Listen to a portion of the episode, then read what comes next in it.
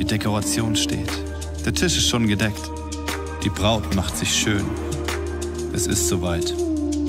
Von heute bis ans Ende aller Tage. Eine Hochzeit, die sich auf ewig bewährt. Jesus ist unser Bräutigam.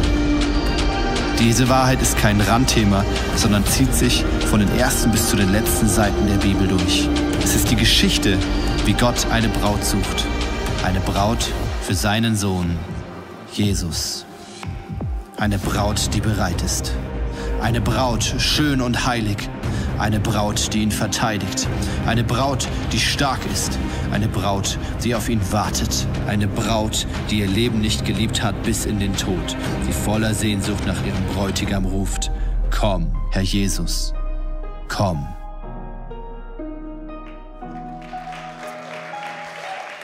Yes. Einen wunderschönen guten Morgen, auch an alle im Livestream. Schön, dass ihr dabei seid.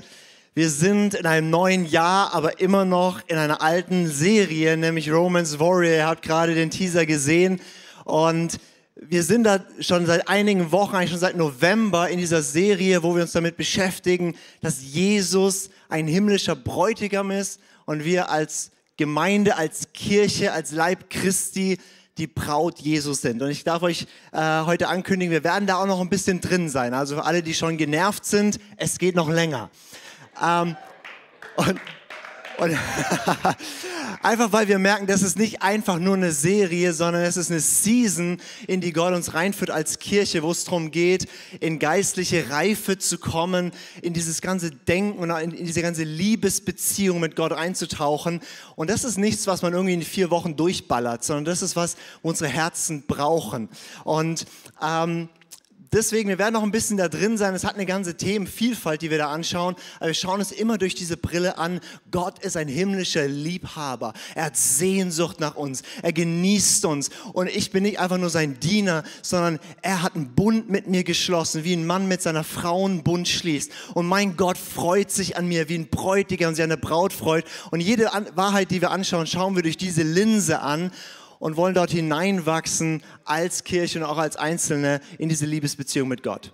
Das heißt, wenn du heute zum ersten Mal da bist oder zum ersten Mal in dieser Serie da bist, wir nehmen dich gleich voll mit rein in diese Offenbarung. Jesus ist auch dein himmlischer Bräutigam. Und wenn du jetzt hier drin sitzt und ein Mann bist, dann gilt das trotzdem für dich, weil das ist eine, eine Ebene von Liebesbeziehung, ein Ausdruck von dieser Liebesbeziehung, wo Gott sagt, den besten Vergleich, den ich euch liefern kann, ist wie Mann und Frau vereint. So will ich mit euch leben. Und wir haben so dieses Dilemma, dass, dass, die, dass die Frauen in der Bibel immer als Brüder angesprochen werden und Söhne Gottes sind und wir als Männer sind Braut Christi. Wir sind quitt, okay, es ist okay.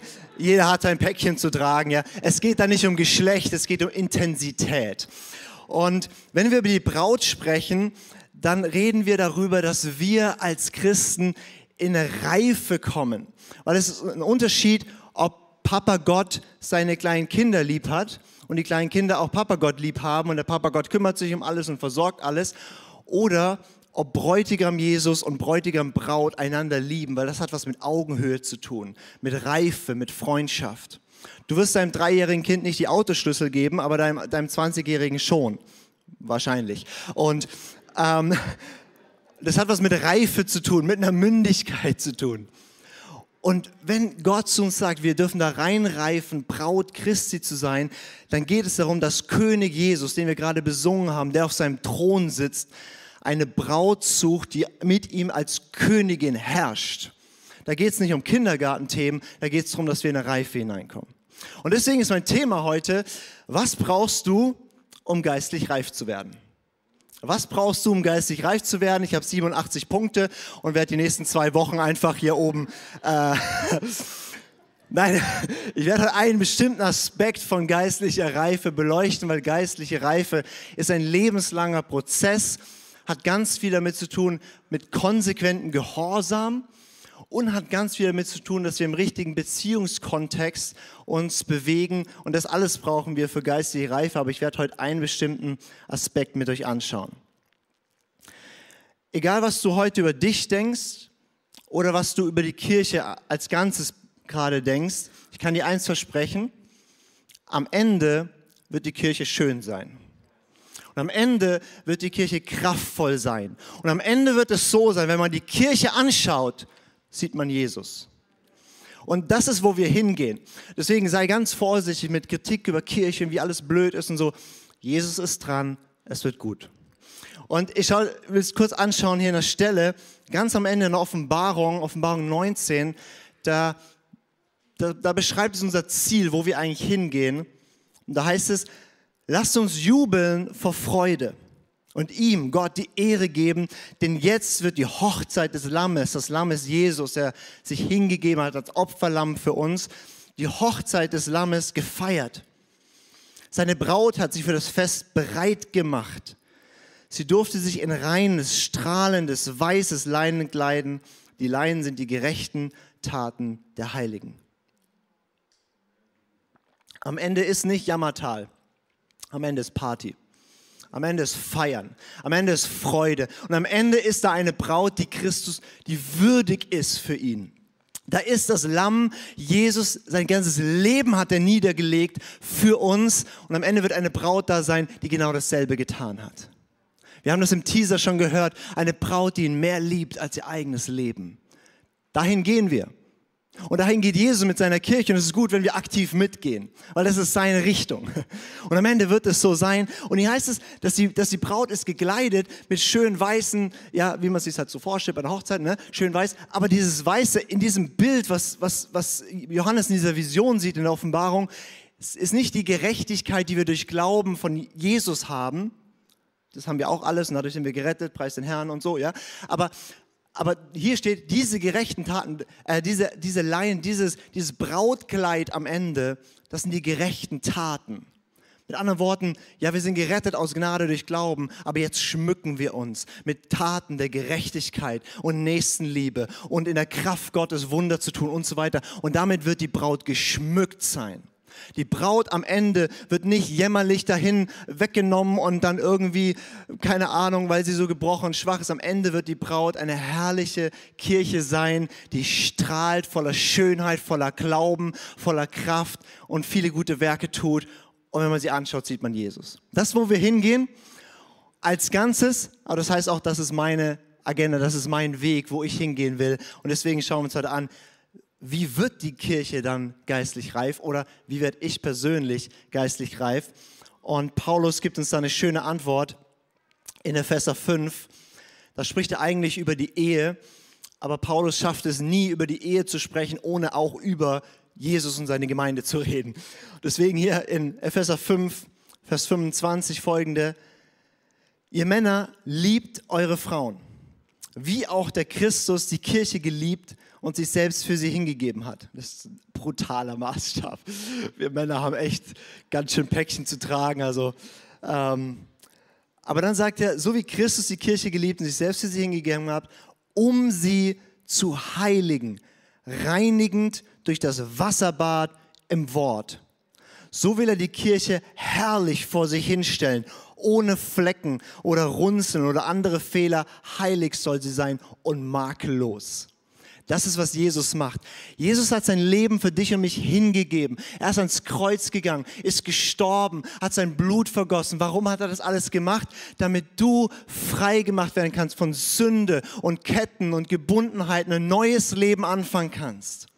Und dieses neue Leben fängst du dann an, aber da ist noch ganz viel von unserem Denken und von der Art, wie wir leben und so weiter. Das ist noch nicht makellos schön und herrlich, sondern da ist noch ganz, ganz viel, was verändert werden muss. Und Jesus hat auch da einen Plan und hat auch da eine Agenda. Und er sagt, ich werde euch durchheiligen und ich werde euch reinigen, wie durch das Wasserbad im Wort. Und das ist ein Bild, was Paulus da gebraucht, ähm, was man von der jüdischen Hochzeit kennt, dieses Reinigungsbad der Braut vor der Hochzeit. Und Paulus sagt, das Medium, in was wir gereinigt werden, ist nicht ein Reinigungswasserbad, sondern ist ein Bad des Wortes Gottes, dass wir uns baden in seinem Wort. Und das reinigt uns und macht uns bereit für die Hochzeit. Könnt ihr folgen? Sehr gut. Zumindest die vordere Reihe kann folgen. Ich hoffe, ihr hinten kommt auch mit. Ja? Äh, okay, so, sehr gut, sehr gut. Das heißt, der Weg, wie Jesus uns in Reife bringt, wie er uns reinigt, wie er uns voranbringt, ist, er badet uns, wäscht uns mit seinem Wort. Er füllt uns mit seinem Wort und dieses Wort beginnt in uns etwas zu verändern. Und jetzt einer meiner Lieblingsbibelverse, Römer 12, Vers 2, weil das erklärt, wie das funktioniert. In Römer 12, Vers 2 heißt es, seid nicht gleichförmig dieser Welt. Also mit anderen Worten, denkt nicht so, wie die Welt denkt. Habt nicht Angst vor dem, wo die Welt davor Angst hat. Redet nicht so. Wenn die Welt sich spaltet, ihr nicht. Wenn die Welt irgendwie sich, sich, sich, sich ein, ein isoliert, dann ihr nicht. Ja? Also seid nicht wie die Welt, sondern ihr seid rausgerufen, ihr seid Bürger eines Reiches, ihr seid anders, seid nicht gleichförmig dieser Welt, sondern werdet verwandelt durch die Erneuerung des Sinnes oder des Denkens indem wir erkennen, was der Wille Gottes ist, das Gute, das Wohlgefällige und das Vollkommene. Also Frage, wie werden wir verwandelt? Wie ändert sich unser Lebensstil? Wie werden wir geistlich reif? Wie transformiert Gott unseren Charakter, unsere Emotionen? Wie lernen wir, was Paulus nennt, im Geist zu leben und nicht nach unseren eigenen oder, oder falschen Begierden und Sachen? Wie, wie, wie werden wir transformiert, verwandelt? Durch die Erneuerung unseres Denkens. Weil dein und mein Denken, wir sind voll von Weltanschauungen, von Philosophien, von Überzeugungen, von, von Prägungen, von Gottesbildern, Selbstbildern, Bildern über die Zukunft, wo ganz, ganz, ganz vieles nicht übereinstimmt mit der Bibel. Und da starten wir alle. Ja? Und, und das meiste davon ist uns nicht mal bewusst bis wir konfrontiert werden mit dem Wort Gottes, merken, ups, das ist ja ganz anders. Und dann stehen wir jedes Mal an dem Punkt, dass wir uns überlegen können, darf das mich prägen oder bleibe ich in meinem Alten?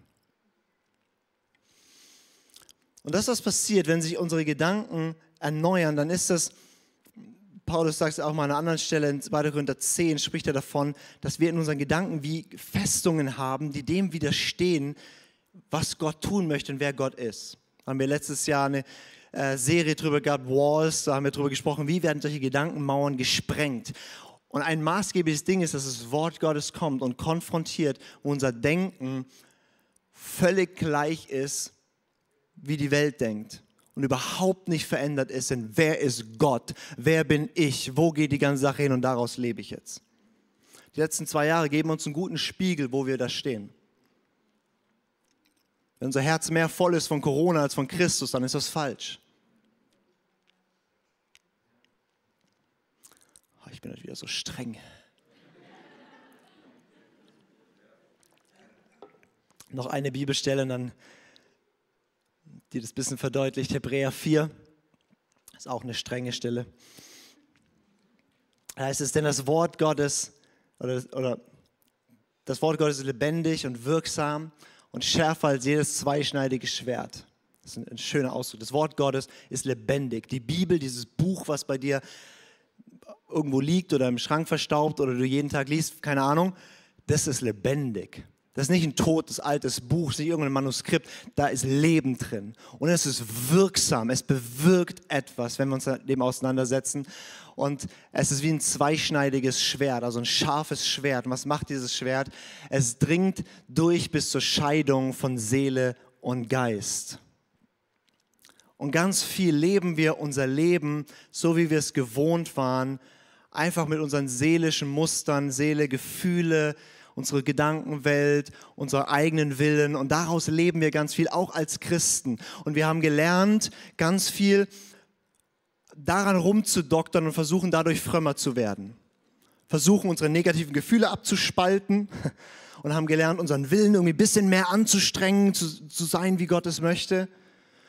Aber es braucht das Wort Gottes, dass eine Scheidung kommt und offenbar wird, was ist Seele, was nicht dein Leben leiten sollte und was ist Geist, was Paulus nennt Leben im Geist, dass wir aus dem Geist, die, die Stimme des Geistes, ist es jetzt nur irgendwie Seelenwust, was da in mir hochkommt, oder ist es die Stimme des Geistes die, und, und, und, ich, ich gehe diesen Weg.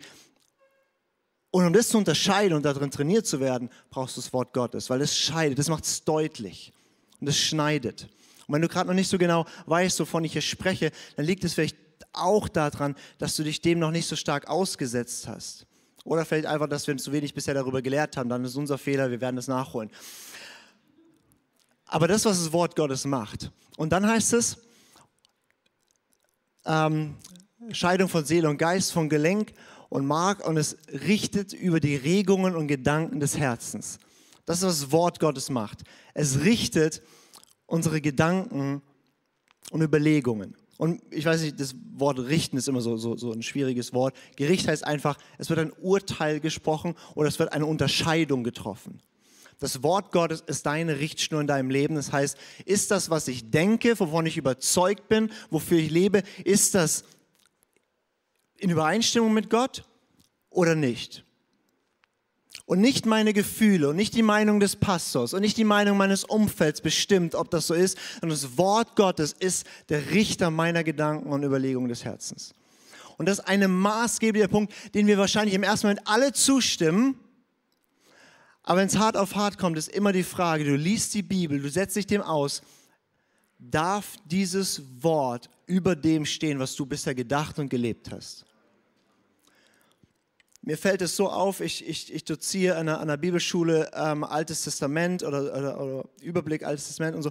Und im Alten Testament kommen Stellen, die unser Gottesbild massiv herausfordern. Im Neuen Testament auch, aber im Alten Testament etwas gehäufter. Und ich frage ganz oft meine Studenten und sage, darf das dein Gottesbild prägen? Oder radierst du es aus? Ja, wir, wir sind ja hier als Freikirche, sind wir nicht historisch kritisch und tun da Seiten in der Bibel rausreißen und so. Aber was wir machen ist, wir lassen sie einfach da liegen und machen nichts damit. Weil unser Bild ist geprägt von einem Gott ist so ein, so ein, so ein liebevoller Papa, der sich um mich kümmert. Ja, aber er ist auch mehr als das.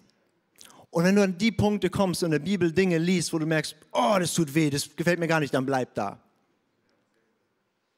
Und setz dich dem aus.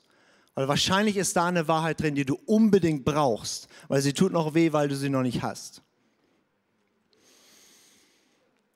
Das ist das Wort Gottes, was es mit uns macht und warum wir es so dringend brauchen. Es ist ein Wasserbad, wir werden gereinigt, es ist ein, unsere Gedanken werden erneuert, es, ist ein, es kommt sehr scharf hinein und verändert was in uns. Und die Braut im Hohelied, die reagiert darauf, reagiert darauf nicht mit, oh je, okay, mit dem Wort Gottes, da bin ich mal ein bisschen vorsichtig oder so, sondern die Braut im Hohelied sagt so schöne Sätze wie, oh, er küsse mich mit den Küssen seines Wortes. Ja, ich will, dass sein Wort wie ein Kuss mich berührt. Und sie sehnt sich danach, wie sich eine Braut nach einem Kuss sehnt, sehnt sich die reife Braut nach einem Wort aus dem Mund Gottes. Oder sie sagt so schöne Sätze wie, seine Lippen sind Lilien, triefend von flüssiger Myrrhe. Also das, was er sagt, oh, es ist, es ist schön, es sind wie Lilien rein und so. Und gleichzeitig ist da Myrrhe drin. Also von Begräbnis, von das macht was mit mir. Ähm, und dann kann sie so Sachen sagen wie, sein Gaumen ist Süßigkeit und alles an ihm ist begehrenswert. Das ist die hohe Liedsprache äh, für das Wort Gottes. Es ist schön, begehrenswert, süß und gleichzeitig kraftvoll. Aber du findest es natürlich nicht nur im hohen Lied, sondern du findest diese Haltung, ähm, zum Beispiel bei, bei Jeremia, da sagt er diesen schönen Satz, fanden sich Worte von dir, dann habe ich sie gegessen. Und deine Worte waren mir zur Wonne und zur Freude meines Herzens, denn dein Name ist über mir ausgerufen, Herr Gott der Herrscher. Dieser Vers ist für mich, das ist meine Haltung zur Bibel. Ich will die Bibel nicht lesen, nicht studieren, nicht wissen, ich will sie essen. Ich will mich ernähren aus diesem Wort. Warum? Es ist mir zur Wonne und zur Freude. Wonne ist ja so ein altes Wort. Ich lese immer so alte Übersetzungen, deswegen ist es eine komische Sprache. Es heißt aber, ekstasischer Jubel, Freude, Genuss, das Beste, was es gibt. Ah, ist sein Wort. Deswegen kann der Psalmist Psalm 119 sowas beten wie, meine Seele zermürbt sich vor Verlangen nach deinem Wort zu aller Zeit. ich weiß nicht, ob das gerade deine Haltung zur Bibel widerspiegelt, aber weil es da drin steht, gibt es Hoffnung, dass das eine Realität ist, in der du leben kannst. Meine Seele zermürbt sich vor Verlangen nach deinem Wort zu aller Zeit. Jesus hat gesagt, der Mensch lebt nicht vom Brot allein, sondern von jedem Wort, was aus dem Mund Gottes ausgeht. Wir ernähren uns wirklich von dem Wort. Einige von uns fasten gerade und beim Fasten fällt einem sehr schnell auf, wie der Körper darauf reagiert, wenn er mal keine Nahrung kriegt. Das mag er nicht. Ist er überfordert. Genauso wie dein Körper Nahrung braucht, braucht dein innerer Mensch Nahrung. Und die Nahrung ist das Wort Gottes. Aber oftmals merken wir gar nicht, wenn wir halt mal zwei Wochen Wort Gottes gefastet haben. Und was macht unser innerer Mensch? Er fängt an, sich zu ernähren von Serien, von Nachrichten, von coolen Instagram-Posts mit einem Bibelvers drin. Und wir hoffen, dass am Sonntag so eine fette Mahlzeit da ist, dass wir die ganze Woche durchkommen. Nicht bei uns hier im ICF Schwarzwald Bodensee, aber es gibt so Kirchen, ja. Es ist wirklich schlimm, du. Ich sag's euch. Die Braut hat eine Sehnsucht nach dem Wort Gottes. Und Reife bedeutet, ich erlebe den Genuss des Wortes Gottes und ich lasse an mir geschehen, was das Wort Gottes tut, nämlich mein Denken zu verändern und mich in, in eine geistliche Reife hineinzubringen. Wenn ich an das Wort Gottes denke, dann denke ich oft dran, dass für die Braut Jesu ist das Wort Gottes wie ein Liebesbrief. Ich habe euch mal hier einen schönen Liebesbrief aus Amerika mitgebracht. Ja. Meine Frau und ich, wir haben geheiratet ähm, 2015 und ähm, im zweiten Ehejahr war sie im Ausland. Wir haben gedacht, wir machen das mal ein Jahr und dann gucken wir mal. Ähm, sie hat noch studiert und ähm, musste zwei Auslandssemester machen und hat gesagt, okay, das erste macht sie in Frankreich, das zweite in England. Aus Frankreich wurde dann Martinique. Streng genommen ist das Frankreich, ja, aber halt nicht Straßburg, sondern halt acht Stunden weg mit dem Flugzeug, ja. Ähm, und äh, aus England wurde Neuengland, dann war sie in den USA. Also ein Jahr lang war sie irgendwie weg. Äh, acht Stunden Zeitverschiebung ist so perfekte Zeit, wo du nie telefonieren kannst oder irgendwas machen kannst. Ähm, genau. Alles Schöne dran war, wir haben angefangen, wieder Briefe zu schreiben.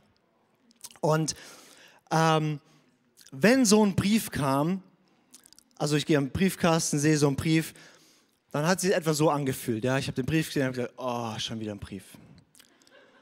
Dann bin ich hochgelaufen, habe den Brief einfach zur anderen Post hingelegt, zu den ganzen Rechnungen und Zeug, ja. Und nach ein paar Tagen haben wir so ein schlechtes Gewissen, man sollte ja auch mal diesen Brief lesen, ja.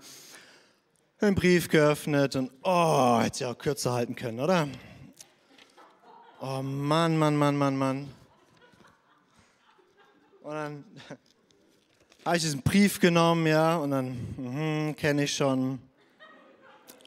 Weiß ich schon. Das hat sie mir auch schon erzählt. Ja, ja, lieb dich auch, danke. Und irgendwann denkt man so, jetzt soll ich mal drauf reagieren und dann schreibt man auch so einen Brief, ja, schreibt schön groß, dass man nicht so viel schreiben muss. Oder? So reagiert man doch auf Liebesbriefe, oder? Ey, wenn ich so reagiert hätte, wäre ich jetzt nicht mehr verheiratet. Nee, wenn so ein Brief in meinem Briefkasten lag, ja, dann bin ich nach oben gerannt, habe alles stehen und liegen lassen, habe diesen Brief aufgerissen, habe ihn gelesen. Und dann habe ich nochmal gelesen und nochmal gelesen, habe mich so gefreut und, und, und danach konnte ich halb auswendig, habe ich angefangen, einen Brief zurückzuschreiben und ihr geschickt, weil je schneller ich schreibe, desto schneller kommt was zurück. Und oh, das ist, wie ich reagiert habe und das ist, wie die Braut reagiert aufs Wort Gottes.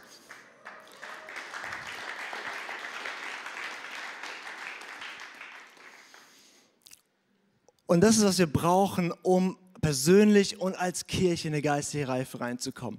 Diese Haltung von, meine Seele zermürbt sich vor Verlangen, diese Haltung von Sehnsucht nach dem Wort Gottes und dann füllen wir uns mit dem Wort und das Wort Gottes darf mit uns was machen. Ist das gut? Dann machen wir es noch praktisch. Was machst du jetzt mit dem Wort Gottes? Weil wir alle haben wahrscheinlich eine Bibel. Wenn du noch keine hast, wir schenken dir gerne äh, eine. Komm einfach zum Infopoint. Wir geben dir gerne eine Bibel ähm, wie können wir uns vom Wort Gottes ernähren und wie kann das Wort Gottes was mit uns machen. Und ich will euch da zwei Sachen ähm, zu praktisch beibringen, weil die Bibel ist eines der Hauptwerkzeuge, mit der, deswegen haben wir gesagt, dieses Jahr 2022, 500 Jahre nachdem Luther das Neue Testament äh, übersetzt hat und damit eine Revolution ausgelöst hat in der, in der geistlichen, natürlichen Welt, 500 Jahre danach sagen wir, wir wollen eine Kirche sein, die das wertschätzt und aufnimmt und wir wollen uns gründen im Wort Gottes. Und deswegen haben wir dieses Jahr einen Bibelleseplan kreiert, den wir als ganze Kirche nutzen wollen. Und der funktioniert folgendermaßen. Ihr könnt auch einen QR-Code mal ein, einblenden. Ähm, den kannst du dir gerne jetzt runterladen, falls du noch nicht hast. Wir haben ihn auch schon letzte Woche angeteasert. Ähm, das ist ein Bibelleseplan, der einfach nur nach Monaten eingeteilt ist, verschiedene Bücher. Dass wir sagen, in diesem Monat lesen wir gemeinsam diese Bücher. Ob du jeden Tag so und so viel Kapitel liest oder ein Buch am Stück durchliest, ist jedem überlassen, aber wir füllen uns mit derselben Nahrung im selben Monat. Und ähm, das ist, was wir, was wir ähm, oder was wir wollen, ist, dass wir einmal in diesem Jahr die Bibel durchlesen. Es ist immer ein bisschen Altes Testament, bis Neues Testament, auch thematisch zueinander passend. Und, ähm, und dann füllen wir uns damit. Und ich möchte dich sehr ermutigen, da einzusteigen. Wir haben es extra so gemacht, dass wir im Januar steigen wir ein mit dem Ende der Geschichte, nämlich mit Daniel und Offenbarung und ein bisschen Psalmen. Ja? Und wir steigen extra so ein, dass, dass im Januar ist es relativ wenig. Auf dem ganzen Januar runtergebrochen sind so 2,5, bisschen weniger Kapitel pro Tag. Ja, das steigert sich nachher so auf Durchschnitt so 3,5 Kapitel oder drei Kapitel am Tag oder so. Aber der Januar ist extra ein einfacher Einstieg, dass wenn du jetzt sagst, du willst noch einsteigen am, was haben wir heute, 16. Januar oder so, das geht noch wunderbar. Ja, kriegst den, Offenbarung durchlesen, Daniel durchlesen, ist nicht so viel und die Psalme, die kann man immer so nebenher festspannen. Ja. Ähm, und weil wir wollen als Kirche darin fest werden und deswegen, ich möchte ermutigen, die Bibel zu lesen. Und dazu wird es etwas geben, um das Ganze zu unterstützen, ist äh, mein Dad, Bernhard Knies, der wird zu jedem Buch der Bibel wird er einen einstündigen ähm, Livestream machen, wo er dieses Buch erklärt. Und gerade bei Büchern wie Offenbarung oder Daniel äh, hilft es brutal viel, weil das sind jetzt nicht so die ganz wow, habe ich gelesen, alles verstanden, easy, nächstes, ja, sondern denkst so, what? ähm, und ähm, da können wir uns mega drauf freuen. Ich kenne den Mann schon länger und, ah, brutal. Ähm, und es ist so ein Geschenk, dass wir ihn hier im ICF haben. Und es wird, wird, wird montags diese Livestreams sein. Ihr kriegt es auch noch mit über Telegram-Kanal und so weiter oder einfach auf unserem YouTube-Kanal wird es dann auch eine eigene Playlist geben. Und dann haben wir zu jedem Buch der Bibel einfach eine Einführung und, und ein bisschen tiefbohren, um was geht es in diesem Buch. Und nach diesem Jahr wollen wir eine Kirche sein, die sich auskennt im Wort Gottes, zumindest auf einem höheren Level. Ja? Seid ihr dabei? Okay, wunderbar.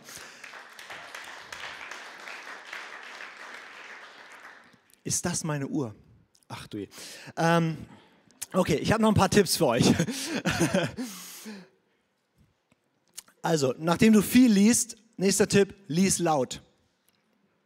Warum laut lesen? Ich meine damit nicht brüllen, sondern einfach murmelst vor dich hin, weil wenn du es liest und sprichst und hörst, weil du es laut liest, macht es mehr mit dir, bloß du bist viel konzentrierter. Weil wer von euch kennt es, du liest ein Kapitel Bibel, hast du das ganze Kapitel gelesen und warst irgendwie woanders. Aber es geht irgendwie, dass man liest gell, und mit Gedanken ganz woanders ist. Ähm, aber wenn man laut liest, hilft es total, dass man wirklich dran bleibt und man kann ein bisschen den Text mehr erspüren. Und dann, was wir dieses Jahr auch machen, ist, lies Buch für Buch. Die Bibel ist ein, eine Bibliothek von Büchern und hat unglaublich viele Querverweise und miteinander ist total verwoben, aber letztlich ist das Buch Nehemia, das Buch Nehemia in einer bestimmten Zeit an bestimmte Menschen geschrieben und es macht total Sinn, dieses Buch als Ganzes zu lesen, um es zu ergreifen, zu erfassen. Und je mehr du die Bücher als Ganzes liest, macht plötzlich Sinn, wie das zusammengehört. Aber lies Buch für Buch und nicht nur so Verspicking oder irgendwie so, so hier ein Kapitel und da, sondern es macht total Sinn, Buch für Buch zu lesen. Und dann nächster Tipp ist, lies Bücher am Stück durch. Das ist beim Psalmen vielleicht ein bisschen, bisschen viel oder so. Ähm, aber es gibt viele Bücher, einfach mal Markus Evangelium. Anderthalb Stunden Zeit nehmen, einfach mal das Markus Evangelium, ein Stück einfach mal durchlesen. Ist der Hammer, wie man plötzlich die, die Storyline versteht und, und, und was es mit einem macht. Einfach mal solche Bücher nehmen, sagen, ich reserviere mir da mal eine Zeit, jetzt lese ich mal ein ganzes Buch durch. Gibt auch kürzere Judasbrief oder so, nimmst dir mal fünf Minuten. Ja, jeder nur so nach seinem Appetit. Dann werde ich oft gefragt wegen Übersetzung, was soll ich denn lesen? Und bei Übersetzung haben wir in Deutschland ja echt ein Luxusproblem. Ja, wir haben alles von hoffentlich stimmt's bis Elberfelder. Ähm, also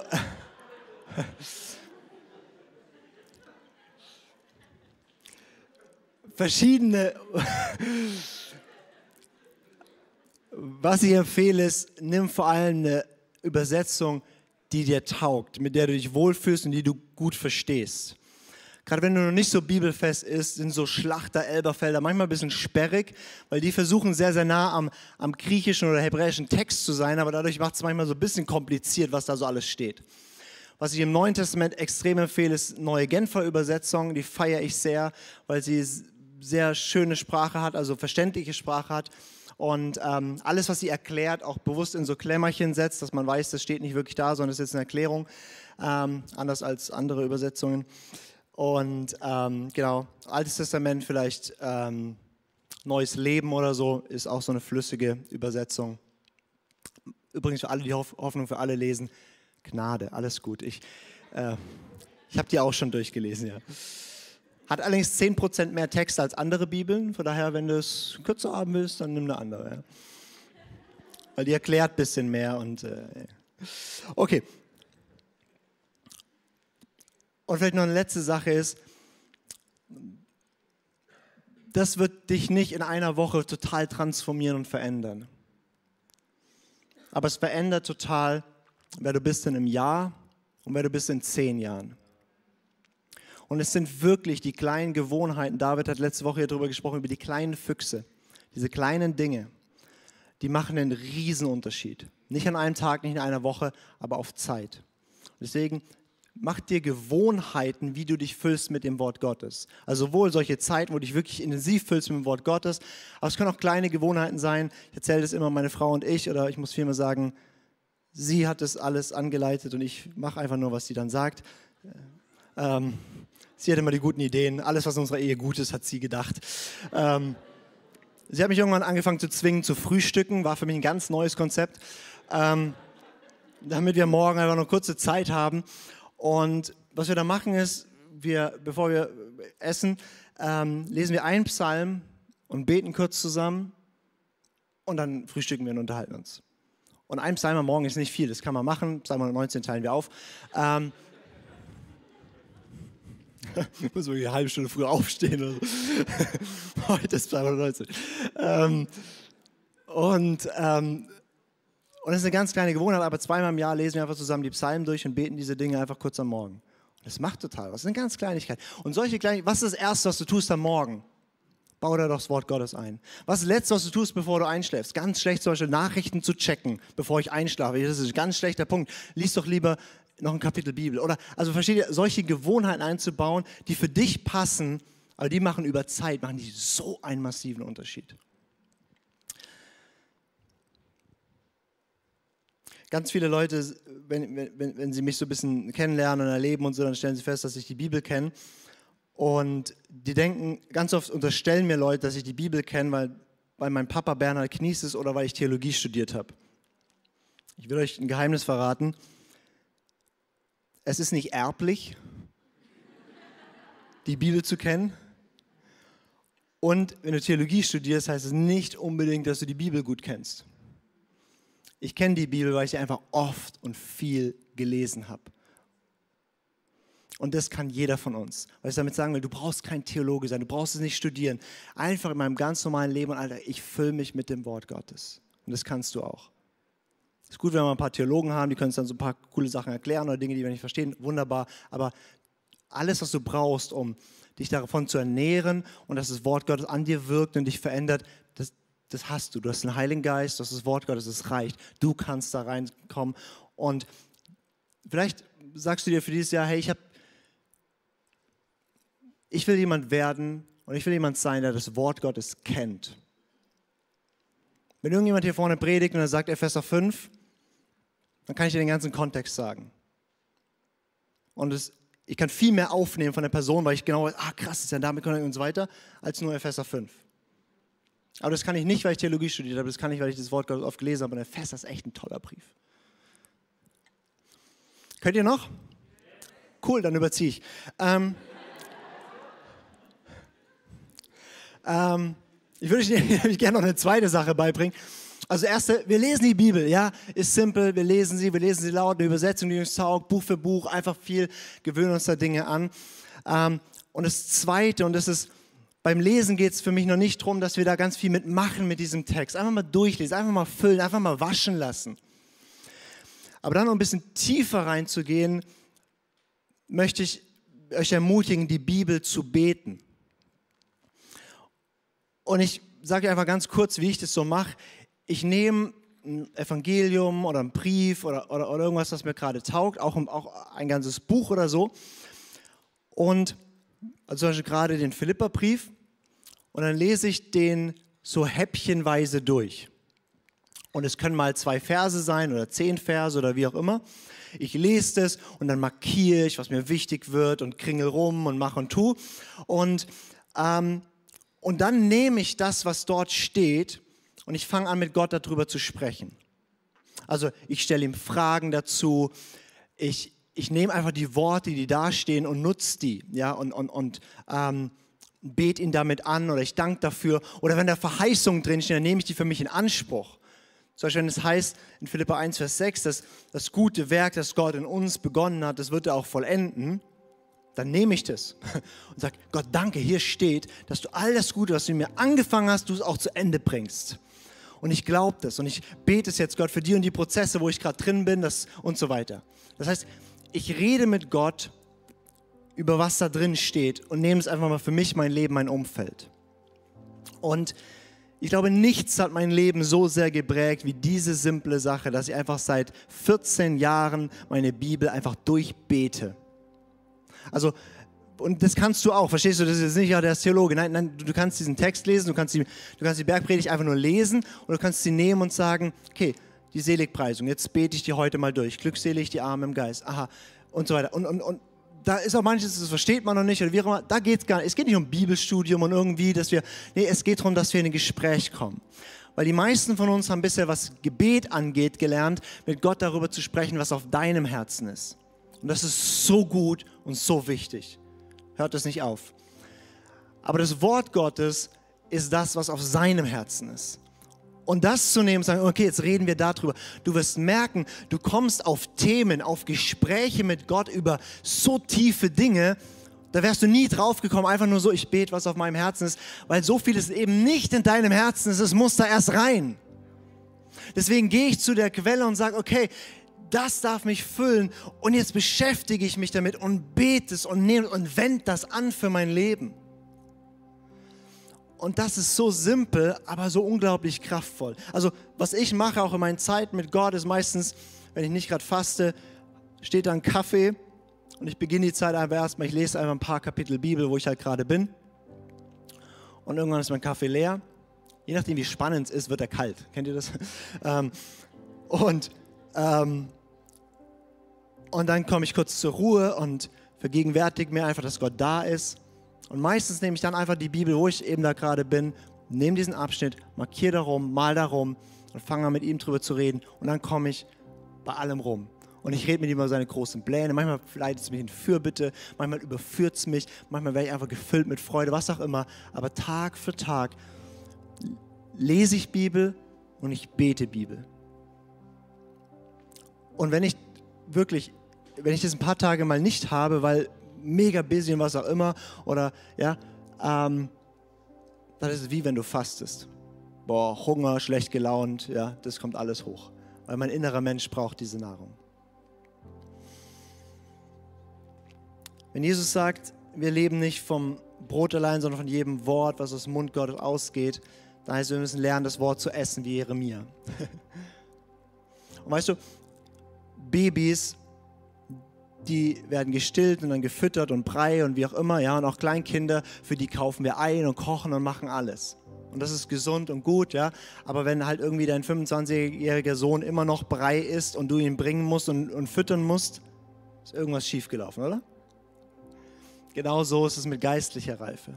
Ist okay, wenn du ganz frisch mit Jesus unterwegs bist, dass du vor allem lernst aus der Bibel durch mit Leuten unterwegs sein und die bringen dir das bei und wie auch immer.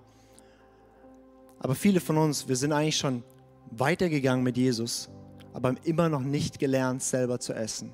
Haben immer noch nicht gelernt, uns selber zu ernähren, sondern sind angewiesen, dass ich die Woche über koche und das hier am Sonntag präsentiere und damit kommst du einigermaßen durch. Und so eine Kirche wollen wir nicht mehr sein. Wir wollen eine Kirche sein, die, wo jeder befähigt ist, selber zu essen. Und das, was hier am Sonntag kommt, darf einfach nochmal echt ein Festmahl sein, weil man isst halt nicht jeden Tag ein Fünf-Gänge-Menü. Das soll der Sonntag sein, aber Tag für Tag essen wir selber. Das heißt, wenn du in geistige Reife kommen möchtest, nimm das Wort Gottes. Und ganz wichtig, bitte keinen Denkfehler darin. Jemand, der viel Bibel liest oder Bibel betet, das heißt nicht, dass der geistlich reif ist. Du bist nicht geistlich reifer, wenn du viel betest. Das ist nicht geistliche Reife. Aber indem ich viel Bibel lese, indem ich viel bete, das dient mir sehr, damit ich geistig reif werde. Weil manchmal machen wir daraus so einen komischen Wettbewerb oder so ein komisch religiöses Ding und wenn jemand zehn Stunden betet, ist er ganz heilig. Das ist, das ist nicht die, die wichtigste Frage ist, wie viel du schon liebst. Das ist eigentlich die Hauptfrage, die Jesus uns stellen wird. Und Bibel lesen und Bibel beten und Zeit mit Gott haben, hilft mir, dahin zu reifen. Aber wenn wir geistig reif sein wollen, wir kommen nicht drum herum, dass wir uns waschen lassen durchs Wasserbad im Wort. Du darfst gerne mal aufstehen, wo du jetzt gerade sitzt und vielleicht einfach einen Moment deine Augen schließen. Weil das ist auch ein bisschen eine Sache zwischen dir und Gott oder was du jetzt gehört hast. Antworte einfach kurz darauf. Ich gebe dir, geb dir einfach so ein, zwei Minuten, wo du Gott eine Antwort geben kannst auf was mache ich mit dem, was ich jetzt gehört habe.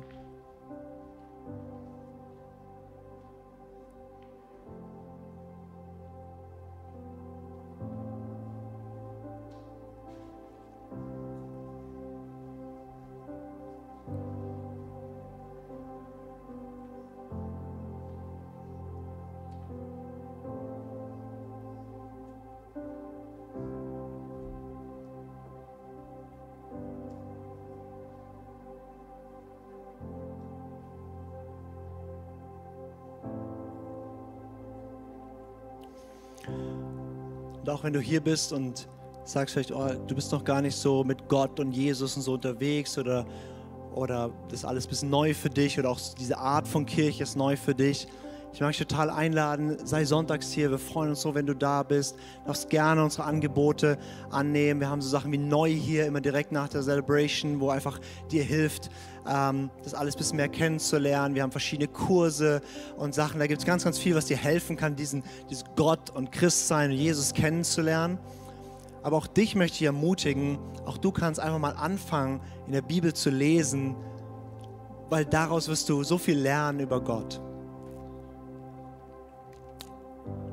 Und Jesus, ich danke dir, dass du ein himmlischer Bräutigam bist, der uns als seine Braut so liebt.